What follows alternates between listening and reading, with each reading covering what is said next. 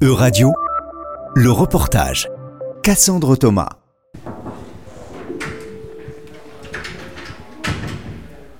E-Radio s'est rendu dans les locaux de l'ADI, une association de loi 1901 qui promeut l'entrepreneuriat pour tous. Afin de réaliser cet objectif, deux maîtres mots l'accès au capital et l'accompagnement. Emmanuel est directeur territorial de l'ADI. Nous faisons du microcrédit accompagné.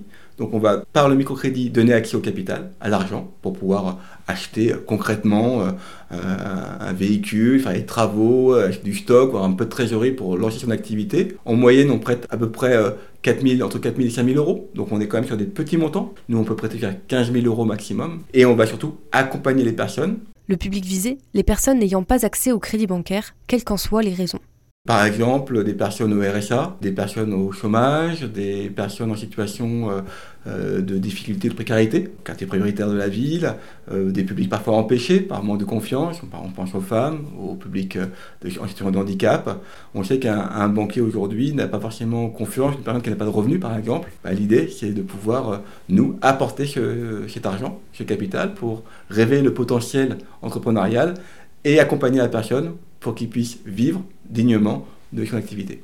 Les fonds européens représentent une partie conséquente du budget de l'ADI, de 10 à 15% en fonction des régions. Lors des précédents exercices budgétaires de l'Union européenne, ces financements provenaient du FSE, le Fonds social européen.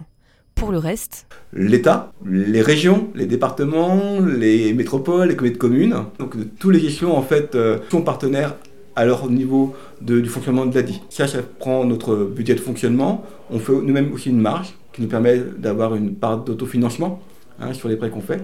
Et puis on a un deuxième budget à côté, c'est celui du budget du prêt.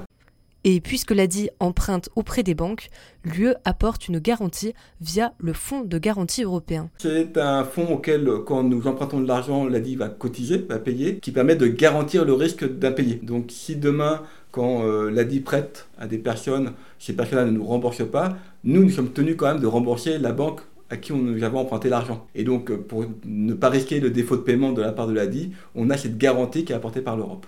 L'ADI organise également chaque année le concours Créadi. Qui a pour but de mettre en, valeur, de mettre en lumière euh, des parcours de personnes méritantes et qui ont été financées par l'ADI. En septembre 2023, c'est Valérie Lepin qui a gagné ce concours. Après son licenciement, elle s'est lancée dans la photographie et l'ADI l'a soutenue dans son projet. Gagner ce concours, pour elle, c'est aussi synonyme de prise de confiance. C'est des choses qui motivent, c'est des choses qui vous font dire que voilà, euh, vous allez y arriver, faut rien lâcher. Euh. Ce que l'ADI, c'est pas que financier du coup, c'est aussi une aide euh, précieuse.